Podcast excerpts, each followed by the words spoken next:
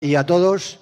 Eh, eh, somos el colectivo de Auditoría Ciudadana de la Deuda en Sanidad y eh, el acto de hoy tiene dos partes claramente diferenciadas.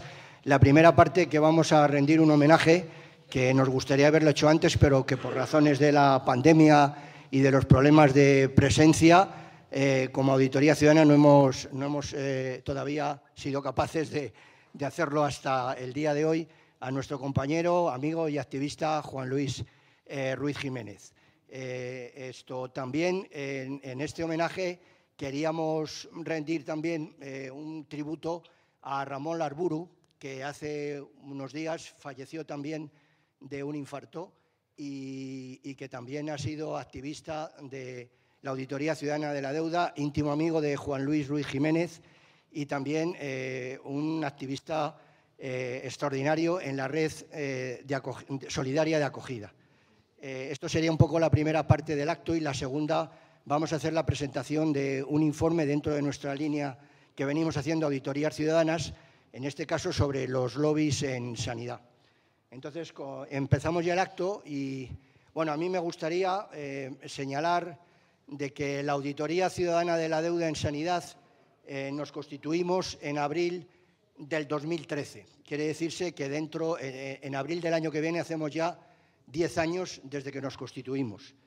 Eh, no sería posible imaginar a la Auditoría Ciudadana de la Deuda en Sanidad sin la existencia previa del 15M y, sobre todo, de la existencia y de la constitución de la plataforma Auditoría Ciudadana de la Deuda, que, como no sé si lo sabéis, pero más o menos se constituyó en octubre del 2012. Eh, a mí me gustaría, porque compañeras y compañeras con los que tuve la oportunidad de, disfrutar durante el tiempo que duró, me gustaría llamar a, Kiara, que está aquí, eh, a Guiomar, a, Alf, a Yago, a Huáscar, por favor que subieran, por favor que vengáis aquí, os lo pido por favor, para que rindáis homenaje eh, también solidario a, a, Juan Luis y porque además habéis tenido una participación fundamental.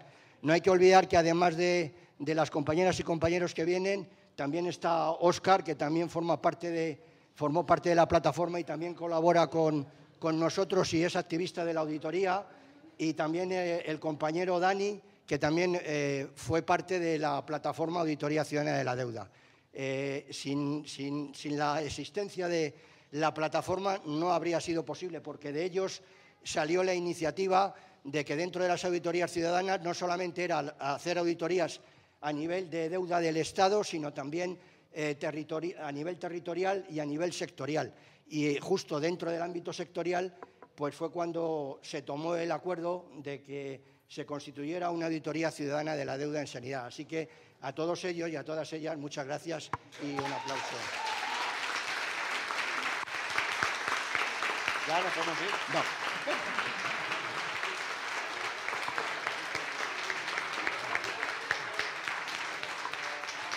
Bueno, eh, dicho, dicho esto, eh, la compañera de Audita, eh, Vicky Zunzunegui, va a proceder ahora a hacer una, un homenaje al compañero y amigo Juan Luis Ruiz Jiménez.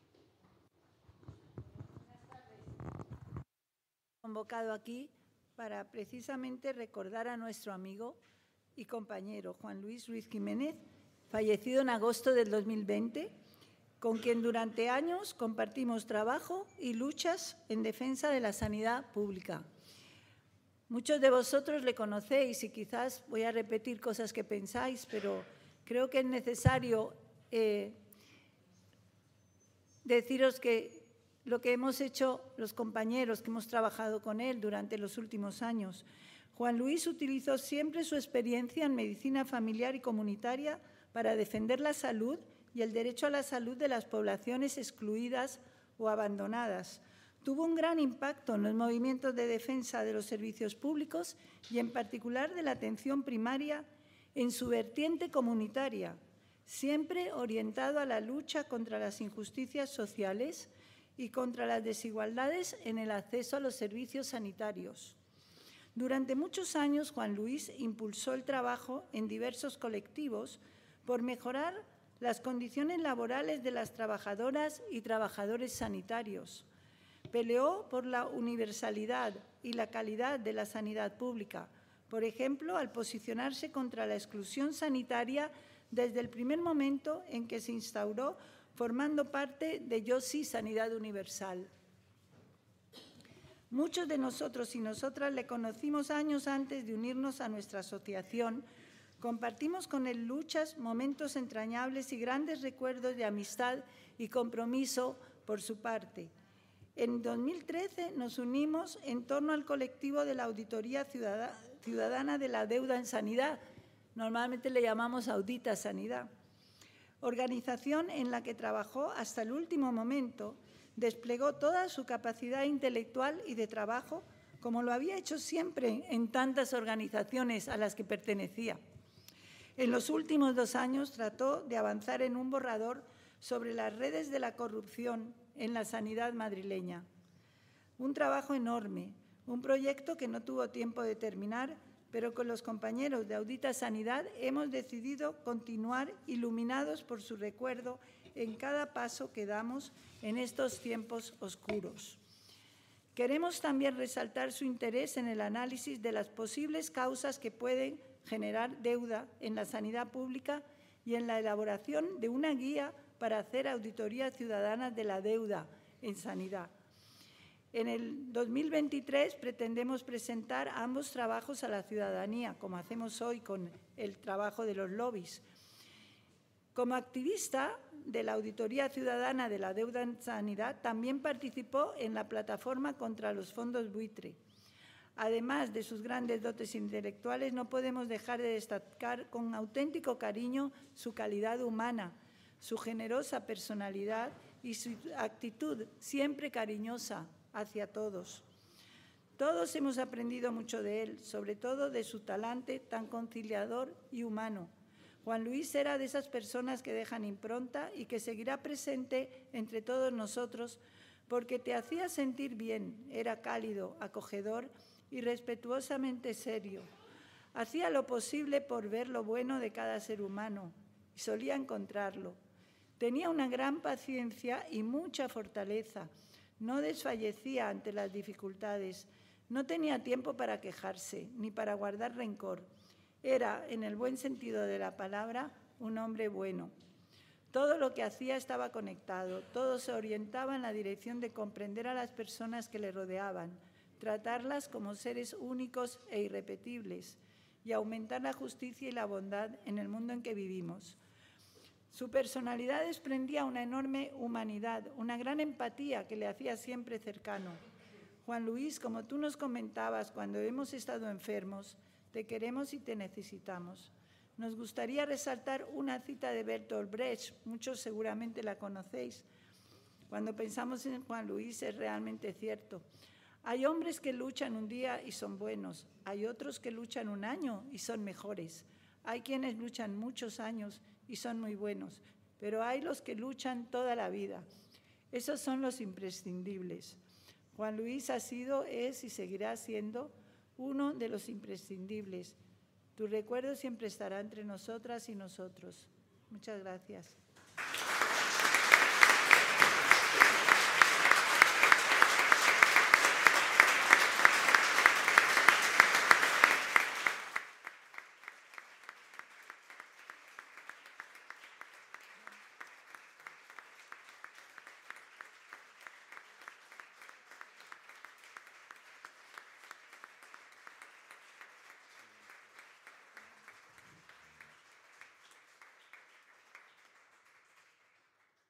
Vamos a continuar ahora con la lectura de una poesía que ha escrito una persona que conoció mucho a Juan Luis cuando estaba en Vigo y que ha venido nuestra compañera África Gómez Lucena, la va a leer. Tengo el micro, ¿no? No, mejor te sientas aquí. Ah, vale. Qué lío. Aquí.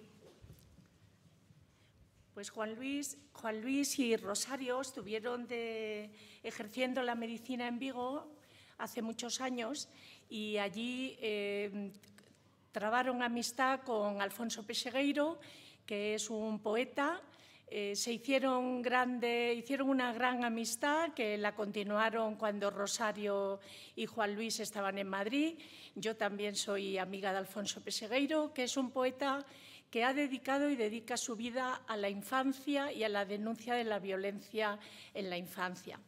Este libro, el libro de las garzas azules, que he traído un ejemplar mm, para la familia por si se lo quieren quedar porque Juan Luis tendría uno y Rosario, pero no sé posiblemente por dónde ande ese ejemplar y hoy que quede de recuerdo en el homenaje. Alfonso no ha podido venir y entonces estoy aquí para ser su voz y leer un poema dedicado a todas las niñas y los niños que sufren violencia y que están en guerra.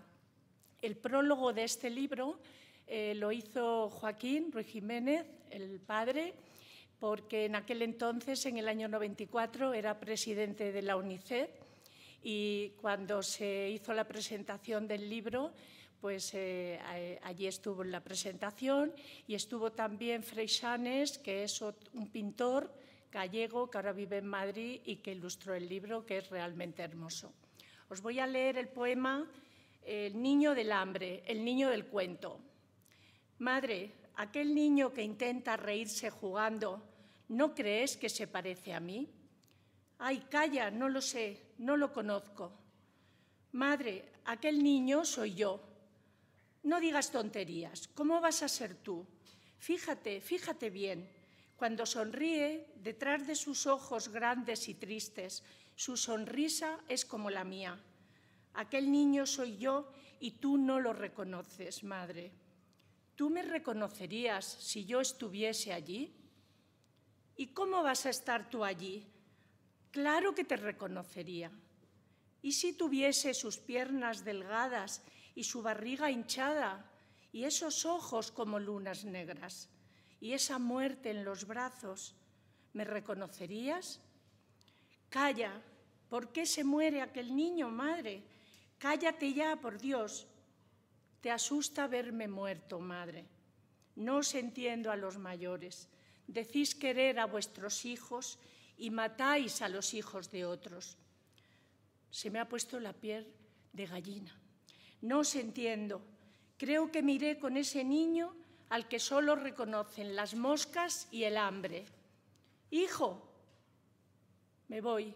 Quiero saber si estando allí y viéndome como ahora lo ves a él, me reconocerías tal como dices, madre.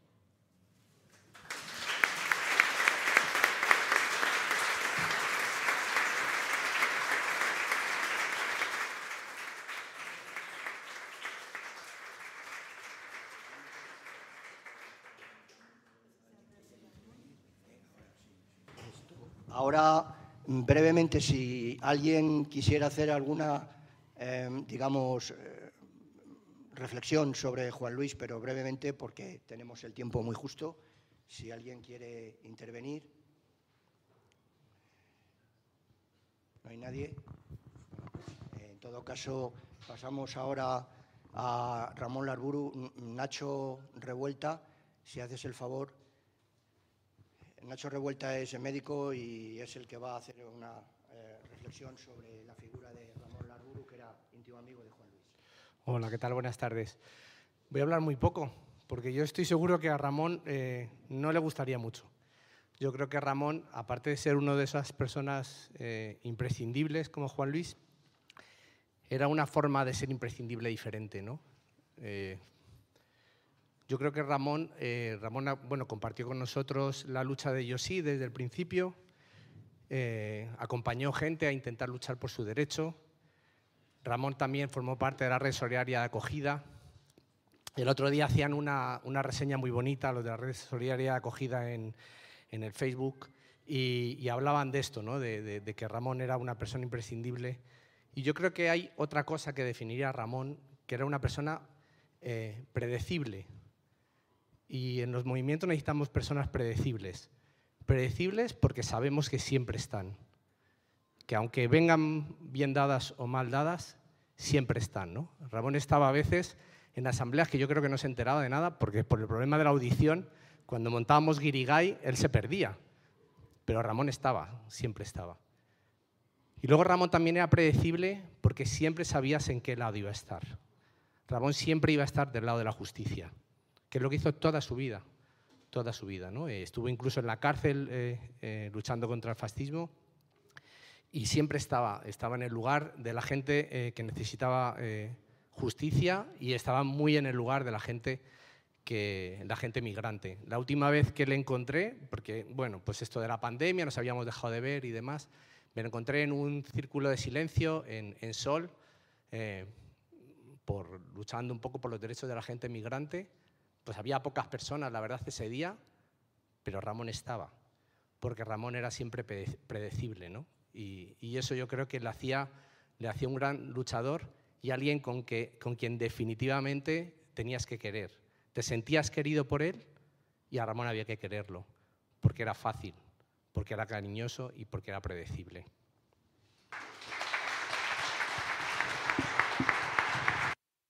Bueno, muchas gracias asistir. Esta es la segunda parte del evento, que es sin duda la menos importante, pero, pero bueno, queríamos aprovechar para hacer la presentación de este informe y la verdad es que tampoco, eh, bueno, qué mejor ocasión también. Eh, se trata de un informe en el que hemos trabajado el último año desde Audita Sanidad. Es como se llaman los lobbies en sanidad. Es el segundo que hacemos, esto ha sido una ventaja, porque hemos podido comparar con el periodo 2014-2017 sobre el que ya teníamos datos. Básicamente, eh, voy a intentar a la vez ir poniendo las diapositivas, estos son eh, los objetivos concretos del informe. Hay algún objetivo más amplio, evidentemente, que es propio de nuestro trabajo como audita sanidad, como es, eh, a partir de la deuda eh, del mecanismo de la deuda, que consideramos que es el que abona el terreno para, para luego las políticas que se llevan a cabo, eh, y que es una diapositiva que está al final, pero que bueno, luego, luego la veremos. a partir, como digo, de la evolución de la deuda, en este caso concreto de la Comunidad de Madrid, pues detectamos, como todos creo, el tema de, de cómo, cómo han evolucionado las políticas hacia intereses privados desde las políticas públicas en sanidad. Eh, objetivos más concretos, que es de lo que vamos a hablar, es presentar, como dice ahí, los lobbies más representativos del sector y no tanto del sector, porque hay algunos transversales, ver también la relación que hay entre las diferentes empresas que han sido adjudicatarias de los contratos y, esos lobbies, puesto que pertenecen a ellos, y elaborar un ranking, un ranking que permita ver esa relación, pues eso, con números, que es más claro y, más evidente. Eh, Sí que es verdad que el informe, bueno, el informe está aquí, si alguien luego quiere echarle un vistazo, y por supuesto creo que ya está colgado en nuestra página, o a partir de mañana estará colgado en nuestra página web. Y bueno, el informe parte también, como uno de los objetivos, es contextualizar el tema de los lobbies, que para nosotros es ya muy manido, porque venimos hablando de él, sobre todo estudiándolos desde hace ya pues, siete años pero a lo mejor la ciudadanía en general no tiene por qué estar tan familiarizada. Entonces, es verdad que hay una parte inicial en la que presentamos una definición de lobby, sobre todo en el sentido en el que se refiere el informe, que es como grandes grupos de presión que eh, ejercen una presión indebida en las políticas públicas sanitarias y no tanto el lobby que puede ejercer cualquier colectivo sectorial ciudadano que, lógicamente, defiende unos intereses. O sea, el informe va más a ese primer tipo de lobbies. ¿no? Em, también en ese sentido contextualizamos un poco, o pretendemos, y aparecen en el informe una serie de definiciones eh, pues propias de, este, de, este, concepto de lobby, el estado profundo o en algún otro que a lo mejor ayudan a entender mejor luego lo que queremos transmitir. Eh, esto es un poco lo que venimos a denunciar, la falta de legitimidad en esta influencia que consideramos indebida, a veces simplemente por la opacidad, que es el gran problema que, tenemos en, este caso en España, ¿no? la, falta de legislación al respecto de la regulación que pueden querer ejercer estos colectivos. ¿no? Hacemos también una clasificación de los lobbies. Eh, vemos ahí que podemos distinguir entre los que proveen suministros, que son los que más, veremos luego, más impacto tienen, también los que gestionan servicios sanitarios o construyen infraestructuras, que también son los que más resonancia tienen, sobre todo en el año 2020, que es al que se refiere el informe, que año de la famosa y dichosa pandemia y en el que surgieron dos hospitales que luego mencionaremos, el Isabel Zendal y, el Hospital de Campaña de IFEMA. Eh, también muy importante la labor que hacen los laboratorios de ideas. Fundación España Salud, algún otro que veremos, por supuesto FEDEA, pues son organizaciones que no dejan de condicionar esas políticas que decíamos y, hacer que al final, a través de los medios de comunicación, pues nos vayan llegando esas ideas o las demos como, como hechos a aceptar. La banca, por supuesto, siempre presente, pues aparece también en alguno de ellos. En el caso concreto de este informe hemos incluido 20 organizaciones. Eh, de ellas, aquí hemos señalado las 12 más representativas que hemos considerado, porque, básicamente porque en la diapositiva no cabían las 20, eh, y los números eh, reflejan el número de asociados de cada una de esas organizaciones. En el informe hay una somera descripción de cada uno de ellos y de las adjudicaciones que luego veremos que, se, que han obtenido en ese año 2020, tanto en cuanto a número de contratos como importe. Aquí, como podéis ver, algunas os sonarán, Farmaindustria, Fenin, eh, bueno, FENIN es de tecnología sanitaria, suministros de, es la Federación Española de, mm, agrupa a empresas del sector de tecnología sanitaria, farmaindustria, que creo que es más conocida.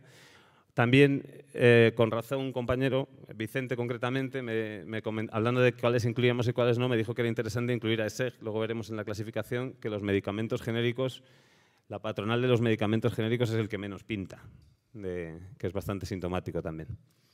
Em, bueno, no creo que sea tampoco ahora cuestión de ir describiendo cada uno de ellos, ya digo, en el informe están y ahora veremos un ranking de, su influencia. Eh, antes de ello, pues para que veáis, esto fue lo que más nos llamó la atención. en la izquierda tenéis los contratos, el número de contratos adjudicados y aquí el importe. Eh, y como se puede ver, en el intervalo de 2014-2017, esos fueron los datos y en el año 2020 pues la diferencia es, bastante grande. ¿vale? Para que os hagáis una idea, aunque aquí no están reflejados los porcentajes, es como si hubiéramos pasado de un reparto 55-45, 55%, de adjudicaciones a empresas lobistas, 45 a empresas no relacionadas con ningún lobby, a haber pasado una proporción aproximadamente al 70-30. ¿Vale? No es exactamente 70, es 72 en importe y 68 en adjudicaciones, pero grosso modo esa es la gran variación que se ha producido porcentual. Es verdad que también en el informe se puede ver, eh, luego, me estoy adelantando ahora, por, tipos de contratos, eh, pues bueno, se puede ver que hay alguna, el caso de los suministros que os decía antes, que, que todavía es más llamativo y ese porcentaje se dispara al 83%. Pero hablando en general, con todos los tipos de contratos incluidos, estaríamos en esa modificación. ¿Qué implica esto? Bueno, aquí están, me adelanta un poco. El 68,9% que os decía, ronda el 70, después de venir, de, ya digo, de un aproximadamente 55, y en cuanto al importe, 759 millones de euros, un 72,68% del total. Eh, del total que son 1.045 millones, ¿vale? aproximadamente. Entonces, ahí es donde está ese 72,68, que es bastante llamativo, viniendo como veníamos de, del anterior intervalo, el 55-45. Es decir, bueno, por dejarlo bien claro, 73 de cada 100 euros de importe de contratación es adjudicado a, empresas que tienen algún tipo de relación con alguno de los lobbies que hemos visto antes. Esos lobbies mm, tienen mucha importancia eh, pero claro, se puede establecer también un ranking y, como veis, pues el, el, más llamativo es la Fundación IDIS, que se constituyó en 2012 y que engloba básicamente hospitales privados y aseguradoras. Engloba, quiero decir, fue mm, promocionado, montado por, por, este tipo de compañías. Además, dentro de la Fundación IDIS, como patronos de libre designación, pues a su vez forman parte tanto Fenin como Farmaindustria, es decir, entre ellos se solapan, ¿vale? Por, ahí, por eso es el hecho de que veáis cantidades que superan los totales, ¿no? Es decir, que hay, lobbies que forman parte de otros lobbies. En cualquier caso, el impacto de Fundación IDIS pues, permite ver que, bueno, permite ver, esto sería en cuanto a, a la anterior era en cuanto a número de contratos, esta sería en cuanto a importe, ¿no? Para que os hagáis una idea, no está aquí puesto, 8 de cada 10 adjudicaciones a empresas relacionadas con algún lobby son de Fundación IDIS. Y 9 de cada 10, eh, perdón, 8 de cada 10 euros y 9 de cada 10 adjudicaciones tienen la firma de Fundación IDIS. Lo digo por darlo así en proporción para que se entienda mejor estas dos cifras. O sea, es sin duda la más influyente. Luego, FENIN, que sobre todo en servicios también tiene mucho impacto, o como hemos dicho antes, farmaindustria. Bueno, en el informe, ya digo, hay, hay un, mayor detalle de, esto que estoy aquí adelantando. ¿vale? Eh, a ver, esto, es un poco un tema conflictivo con este informe. en esta ocasión, como he dicho antes, fue 2020 y decidimos que no podíamos hacer un informe hablando de la contratación en la Comunidad de Madrid en sanidad y no hablar del Hospital Zendal y, y, el Hospital de Campaña de IFEMA. Lo que ocurre es que, no lo he dicho antes, me he precipitado un poco, la metodología que aplicamos nosotros es que, tanto en el informe de 2014-2017 como en este, es que tomamos exclusivamente no los contratos menores, sino aquellos contratos que son publicados en el Boletín Oficial de la Comunidad de Madrid y nos regimos bueno, pues todo lo que se publique de 1 de enero a 31 de diciembre, porque es verdad que eh, hay que definir fecha de publicación y, ese, el año natural. ¿Qué pasó con esto? Que al decidir que, que, no los podíamos dejar fuera, porque, porque son 235 millones entre ambos hospitales, 235 de 1045 es la quinta parte. Eh, lo cierto es que estos hospitales, su contratación, como habéis leído seguramente, pues no ha sido muy transparente. El 98% de los contratos han sido legalmente, pero negociados sin publicidad. Y entonces, de hecho, hasta el verano pasado, 2021, estuvimos incluyendo contrataciones de 2020. O sea, hasta con más de seis meses de retraso. Han sido publicados y además en el portal de contratación. Luego nos hemos saltado un poco la norma que decía que nosotros en estos informes solo ponemos lo que se publique en el, en el BOCAM, en el Boletín Oficial de la Comunidad de Madrid. Vale, bueno, tomamos esa decisión, lo pusimos, luego a, efectos de impacto de los lobbies nos perjudicó. Quiero decir que, como veis, el Hospital Zendal, eh, en relación con los lobbies que hemos visto antes, pues son 32 adjudicaciones y 77 millones de euros, Es que quiero deciros el total para que os hagáis una idea. Son 32 adjudicaciones en 2020, hablamos siempre, ¿vale? de un total de 85 y 77 millones de un total de 150. Es decir, que estamos rondando el 50%, superándolo un poquito.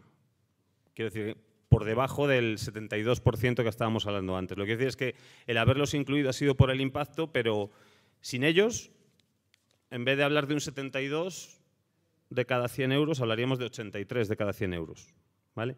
Y ahí surge una idea que el compañero Yago de Audita Sanidad alguna vez nos ha insinuado, es que eh, probablemente donde hay muchos casos que donde rascar más que en las grandes, o donde también tenemos que meter las, fuerzas y, e investigar, es en muchos contratos, como en este caso del Cendal, en los que casi la mitad de las adjudicaciones ha sido empresas que no son conocidas, para, vamos, que no pertenecen a lobbies, sino que a lo mejor son conocidas para, pues eso, para quien tenga que serlo, ¿no? Pero llama la atención, porque es verdad que cuando decidimos incluirlos fue por, simplemente por el impacto de los hospitales y pensando que se mantendría más o menos la misma proporción, 70-30, algo parecido, y de repente nos llamó la atención. En el caso de IFEMA, el Isabel Zandal sigue funcionando. En el caso de IFEMA, no sé cómo está funcionando, pero sigue activo. En el caso de IFEMA solo funcionó 41 días en 2020.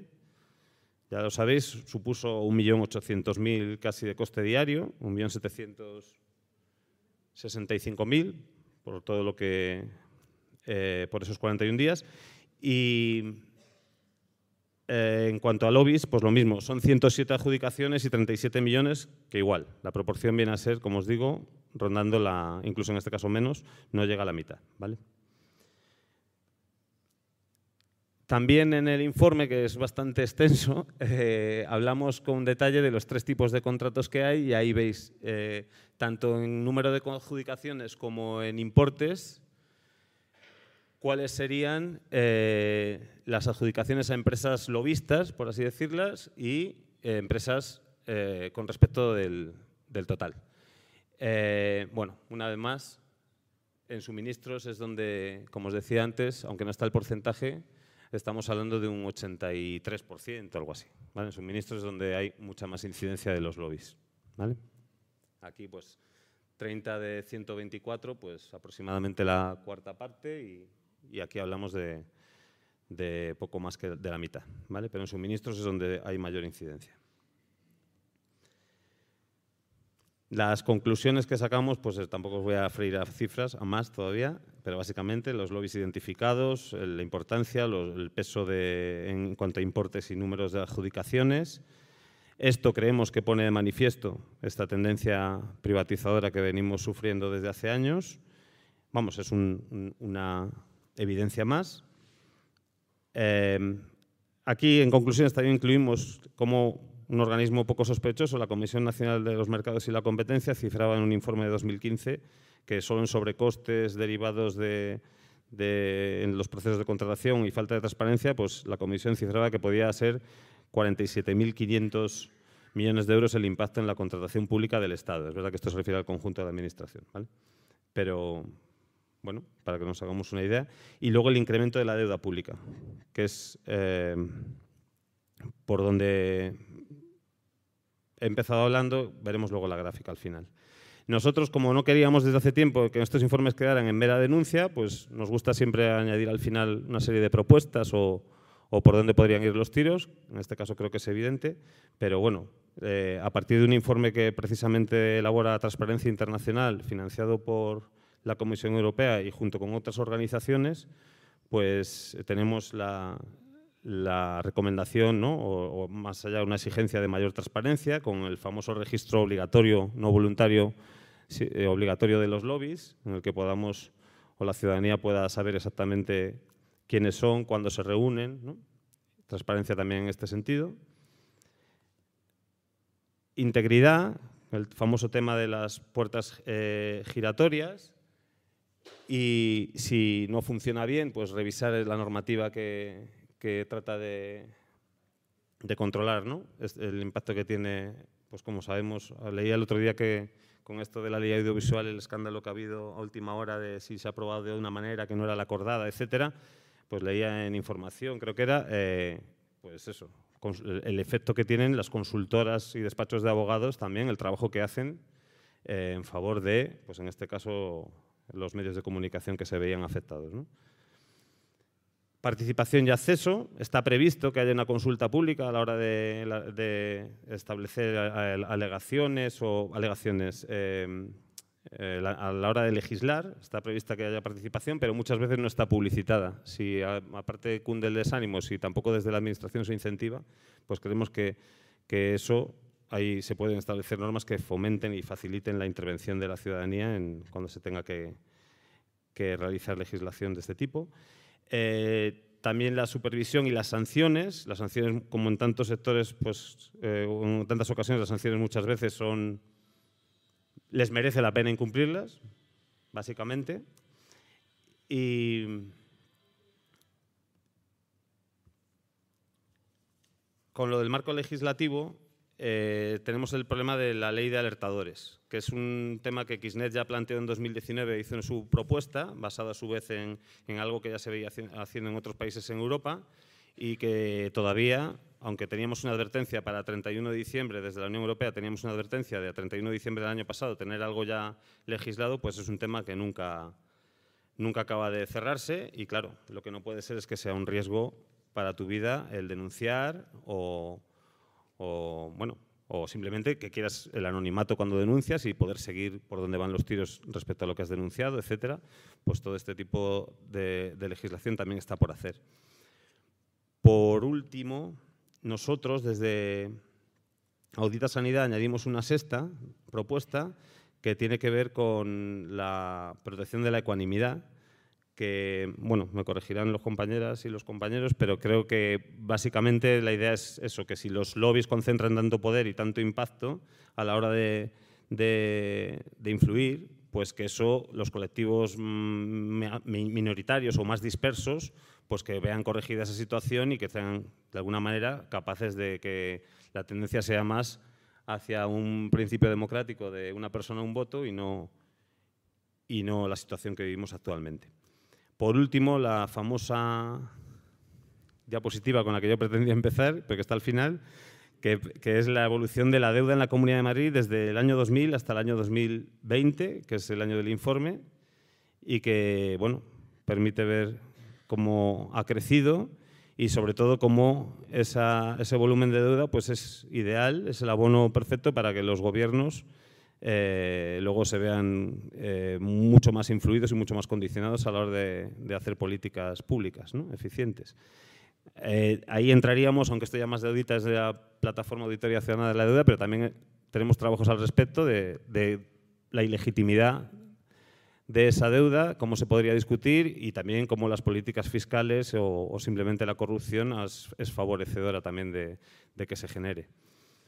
Mm, en principio, de esto es lo que viene a decir esta diapositiva, básicamente.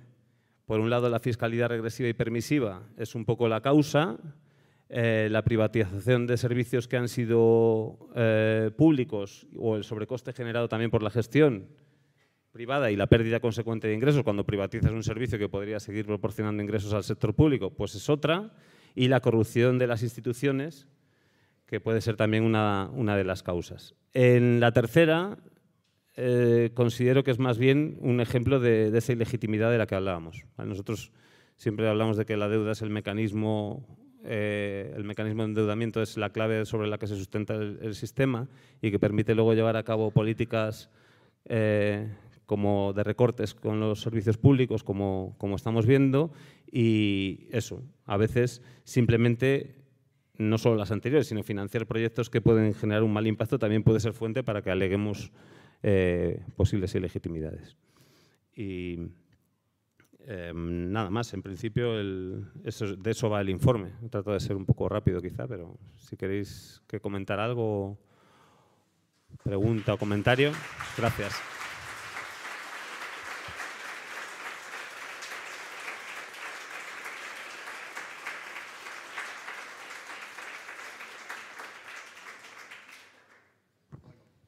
¿Alguien quiere hacer alguna pregunta?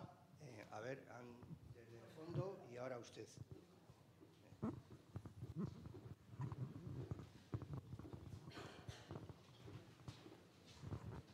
Sí, buenas tardes. Te, quería preguntar, porque tengo la duda, antes había un 45% respecto al 55%, eh, digamos, de lobby, ¿no? Entonces ha pasado ahora al 70, pero ese 45 que eran empresas también normales que no formaban parte del grupo ese de lobbies y, después se han pasado al grupo o, qué ha pasado ahí, qué, era ese 45%. Vale, gracias.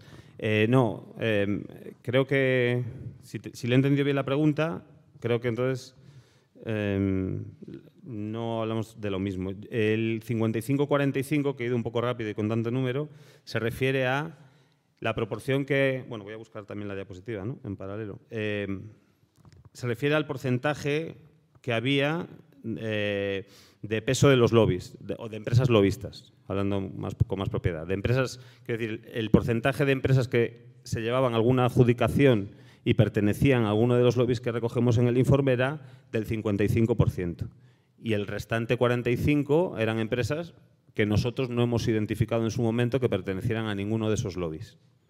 Sin embargo, cuando hacemos la misma operación en el año 2020, ese 55 pasa a ser un 72,68 en el caso del importe, o un 68% en el caso del número de contratos, por eso he dicho alrededor del 70%, y, solo un 28% en el caso del importe es a empresas que no guardan ninguna relación o no hemos sido capaces de identificarla.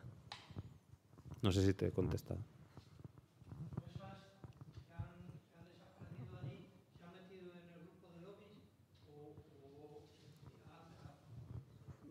Es que hablamos de periodos diferentes. O sea, el primer porcentaje que digo fue de 2014 a 2017 el informe que tenemos anterior, que publicamos en 2019, está colgado, hacía referencia a ese periodo y ahora hemos tomado los datos de ese informe y los hemos comparado con lo que ha sucedido en 2020. Y hemos visto esa evolución. Eh, en el informe hay un ranking de, vamos, están detallado eh, las empresas y, y, los importes y las adjudicaciones. 200 y pico empresas, bueno, es un poco tedioso. ¿Alguna pregunta? A ver, por favor, ¿alguna, pregunta, ¿alguna pregunta más sobre el informe? Eh, eh, ¿Alguna pregunta más?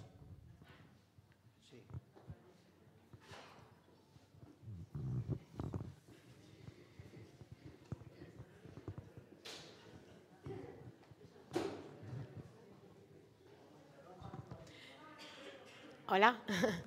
Eh, bueno, nada, muchas, muchísimas gracias por, este fantástico informe. A mí me gustaría preguntar en qué medida eh, ha tenido esto alguna repercusión o, bueno, cómo está de receptiva, digamos, la administración, los que toman las decisiones a este tipo de informes, si lo sienten, obviamente, como una amenaza, pero si hay algún alguna esperanza de, negociación para la transformación que necesita nuestra sociedad, porque claro, esto es un escándalo. Y entonces no sé si, esto se queda en la página web, estamos aquí gente sensibilizada, claro, la gente que, al final queremos mover las cosas, pero no siempre podemos, ¿no? Entonces, ¿en qué medida pues la gente que toma las decisiones y tiene el poder eh, se podría hacer eco de esto porque no están aquí, ¿no? Entonces, gracias. Gracias. Bueno,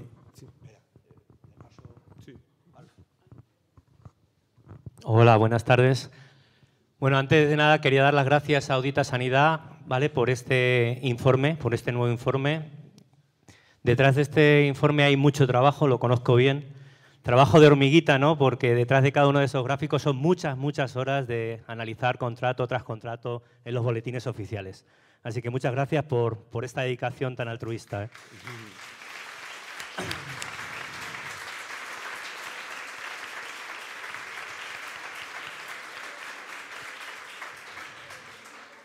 Bueno, y la pregunta tiene que ver con si os habéis planteado ir un paso más allá y analizar pues, todos los accionistas y fondos de inversiones que hay detrás de estas empresas, porque sospecho que muchas de ellas serán los mismos.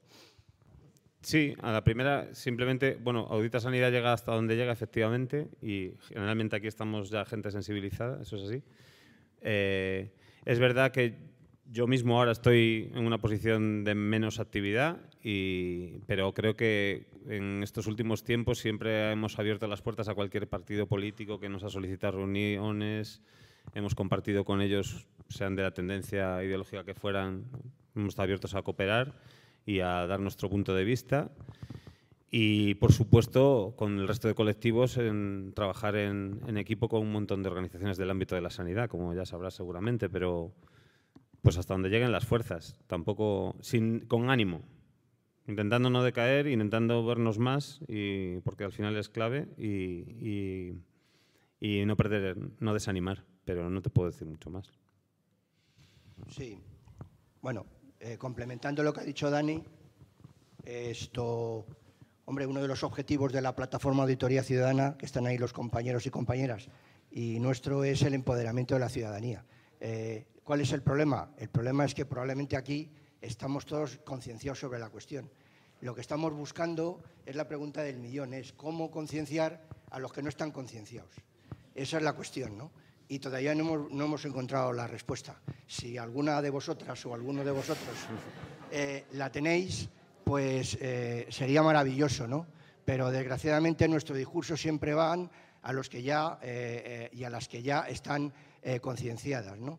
En cuanto al tema de los partidos políticos, pues evidentemente eh, sí, pero en la última diapositiva que ha puesto Dani, ahí se veía claramente. La concentración del poder es tal que ahora mismo eh, eh, son el, el gobierno de cualquier nivel del Estado, son marionetas de los grandes grupos de presión en este caso representados por los lobbies, pero el otro día hicimos una presentación en relación con los fondos de inversión o de especulativos o fondos buitre. Y, bueno, pues pasa exactamente igual. Ellos son los que realmente tienen el poder. Los demás son eh, títeres que funcionan en, función de la estrategia que ellos marcan. Eh, y esa es la cuestión. Eh, nosotros como autocrítica pues tenemos el que, eso, en que nos, sentimos frustrados porque al final del esfuerzo desgraciadamente pues no llegamos a, ese colectivo de personas que es el mayoritario que desgraciadamente no están concienciadas. Bueno, esto sería un poco complementando lo que ha dicho Dani. ¿no? Y en relación con la pregunta que ha hecho Alf, pues solamente anticipar para que lo sepáis que desde hace ya dos años, lo que pasa es que es una labor evidentemente ardua, el compañero Óscar que está aquí delante eh, lo sabe mejor que nadie, eh, llevamos trabajando sobre lo que tú has comentado, sobre el análisis de quiénes son los accionistas.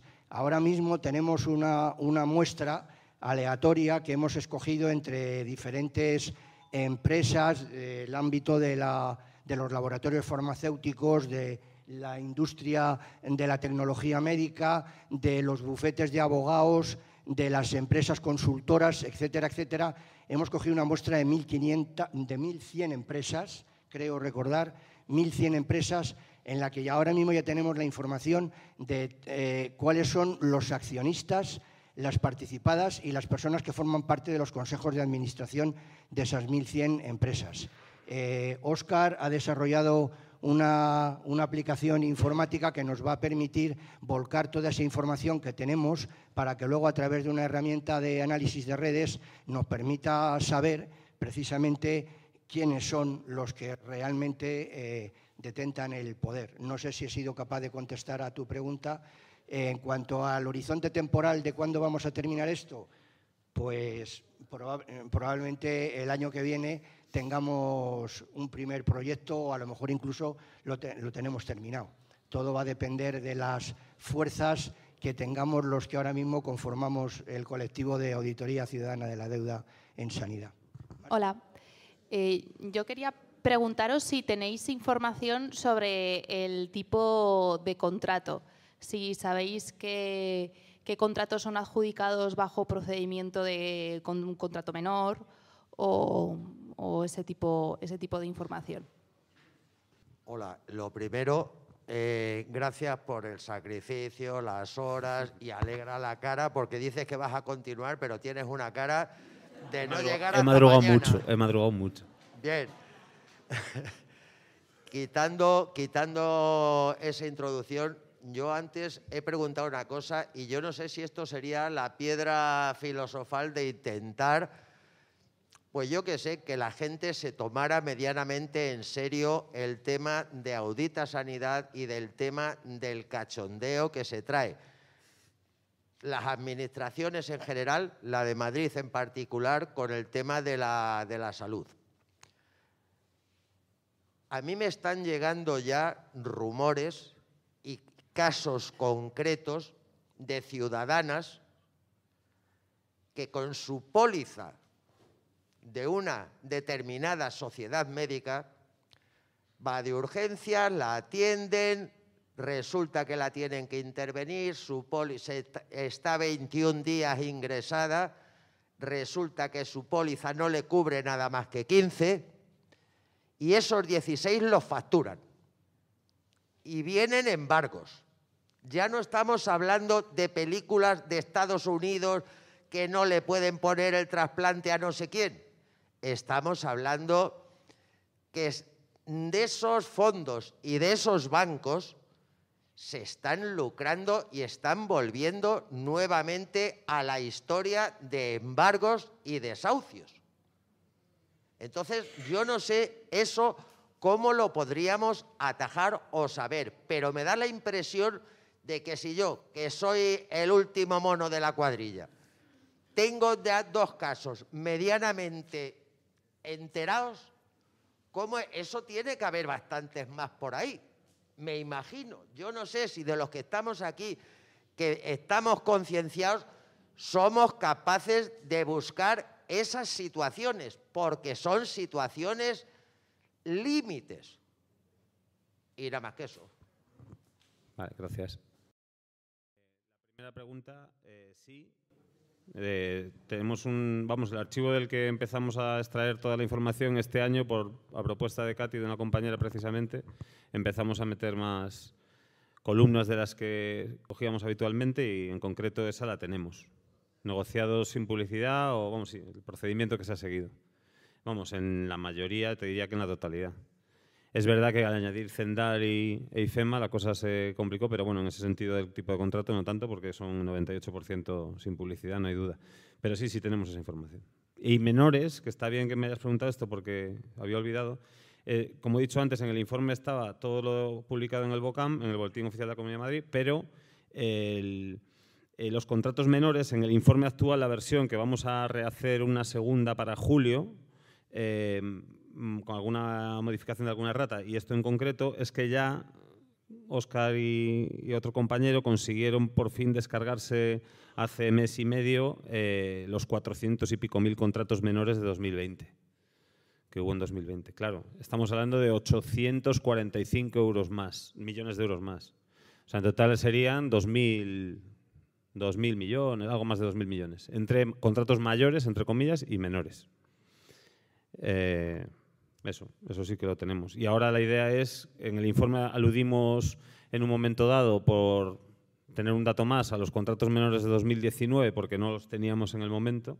Ahora habrá que incluir los de 2020 y podemos hacer también ahí un ranking y todo. Suele ser bastante coincidente. Creo recordar que de las 30 primeras de contratos menores, 29 tenían relación con lobbies también. O sea, al final va a ser parecida la historia, pero sí lo tenemos. Y los tipos de contrato. Sí, eh, complementando la información de, de Dani, eh, solamente deciros, lo vamos a presentar en breve, probablemente sea en septiembre, e incluso tenemos intención de hacer lo que hicimos ya en el año 2019, que es eh, presentar una denuncia ante la Fiscalía contra la Corrupción y ante el Tribunal de, Cuentas del Estado y en este caso incluso probablemente lo llevemos también a la Cámara de Cuentas de Madrid y a OIRESCON. OIRESCON es una oficina independiente de regulación de la contratación que fue creada por el Gobierno para tratar de llevar una regulación o un control sobre el tema de la contratación pública en general. ¿no? Eh, eh, ¿Por qué lo decimos?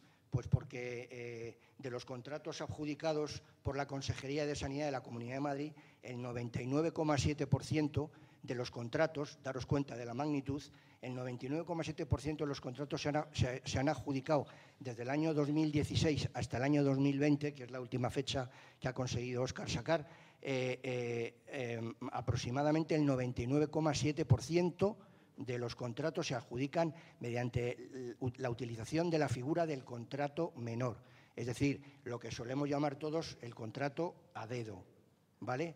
Esto es un escándalo, ¿vale? Y es mucho más escándalo esto que desgraciadamente nosotros nos hemos realmente sorprendido cuando los medios de comunicación han dado tanta importancia a los 500.000 cochinos euros que se ha llevado el hermano de Isabel Díaz Ayuso, cuando aquí estamos hablando de millones y millones de euros. Estamos hablando, lo que ha dicho Dani, de cerca de 800 millones que están siendo desde el año 2016 hasta el año 2020 adjudicados a dedo. ¿eh? Esto es de una gravedad eh, absolutamente, eh, bueno, imposible, ¿no? Y lo que nos sorprendió lo digo para que, contestando un poco a la pregunta de, la compañera que ha hecho de cuáles son las esperanzas, pues desgraciadamente las esperanzas son pocas, porque una, una institución o un organismo como la Fiscalía contra la Corrupción, nosotros le presentamos un informe de los contratos adjudicados en el 2016 mediante el, procedimiento de la figura del contrato menor, le decíamos en ese informe que en dos casos concretos de Siemens y de Mectronic dos empresas de tecnología médica, que para que nadie nos pudiera decir que como, que como, son empresas farmacéuticas hay que pedir en función de las necesidades del paciente. En el caso de las empresas de tecnología médica no es necesario esta justificación. Y les demostramos con datos qué contrato específicamente incumplía la, la ley de contratos del sector público. La incumplía desde el punto de vista de ilegalidad, de ilegalidad clara, de irregularidad plena y nos contestaron diciendo que ellos para poder seguir adelante con el procedimiento, más o menos que teníamos que llevar el nombre y el justificante de la persona que se llevaba la comisión. Esto es absolutamente impresentable de un organismo como, eh, como la Fiscalía contra la Corrupción. Y más o menos tuvimos una respuesta parecida por parte del Tribunal de Cuentas. Todos y todas y todos los que estamos aquí sabemos que el Tribunal de Cuentas es un es un organismo que está repartido entre los dos principales eh, partidos que representan a la transición política de este país. Se reparten la tortilla entre el PSOE y el PP y unas veces el, PP tiene mayoría y otras veces el PSOE, pero entre ellos se las apañan. Y ya puedes presentar lo que quieras presentar, que al final todo queda reducido a la nada. Es decir, que representa lo que ha dicho Dani. El Poder Judicial, el Poder Legislativo y el Poder Ejecutivo están en manos de quienes están. Y de esta manera es muy difícil pues, poder tener esperanza eh, relativa, como ha dicho, ha preguntado la compañera. Eh, muchísimas gracias por el esfuerzo que hacéis en dar rigor a lo que ya todas y todos sentimos, que estamos sin urgencias en pueblos de más de 50.000 habitantes y muchos barrios. Por favor, esperad un segundo. Eh, lo que a mí me queda un poco de estos encuentros es la pena de que no hablemos de hacer un encuentro para compartir toda la movilización que está habiendo en Madrid, que la seguimos haciendo de una manera ciertamente ahí como podemos en nuestros barrios y tal, pero no nos juntamos para poner en común una organización que potencie e, e, esta actividad y esta protesta, porque nos estamos contando lo que ya sabemos y lo que estamos sintiendo, pero no sirve, o sea, sí va a servir para ser más efectivos cuando se vaya al tema judicial y todo eso, pero habría que convocar una reunión, entiendo yo, donde toda la gente que se está movilizando ponga en común una estrategia que potencie. Eso es lo único que quiero decir, porque, porque si no nos vamos a ir deprimidos. Hace falta acción, la acción que ya existe, ponerla en común para potenciarla. Bueno, yo quiero preguntar totalmente, en plan totalmente ingenuo, si no hay eco en los medios de comunicación, porque eh, decir, a ver, ¿en qué medios de comunicación? Bueno, en ninguno, no hay, no hay ningún eco, porque si las cosas son tan escandalosas o no. ¿No? ¿Por, eso digo que soy un poco ingenua, pero bueno. Bueno, esto quizá Vicente, esta mañana se ha presentado el informe a los medios, eh, aquí mismo, y te puede contar porque él ha estado en la presentación a los medios, te puede él vamos, o Marian te puede contar. Pues estamos muy orgullosos porque los medios comprometidos han venido y os voy a decir cuáles son. Han venido Infolibre, la agencia EFE, Público, Nueva Tribuna, el Periódico de España, El Salto, que yo lo he publicado, al igual que La Marea, que también, ya lo tenéis publicado y esperamos que a lo largo de lo que queda de tarde lo publiquen los demás. No nos ha venido ninguna televisión, ni siquiera la sexta, que a veces para disimular en algún programa podría...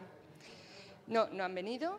Y no ha venido la radio, ni siquiera la SER, que también para disimular parecen muy progresistas. Pero bueno, hemos hecho lo que hemos podido y nos han hecho caso estos.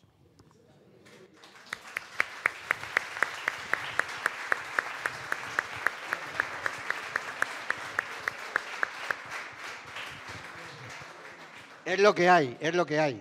No hay más.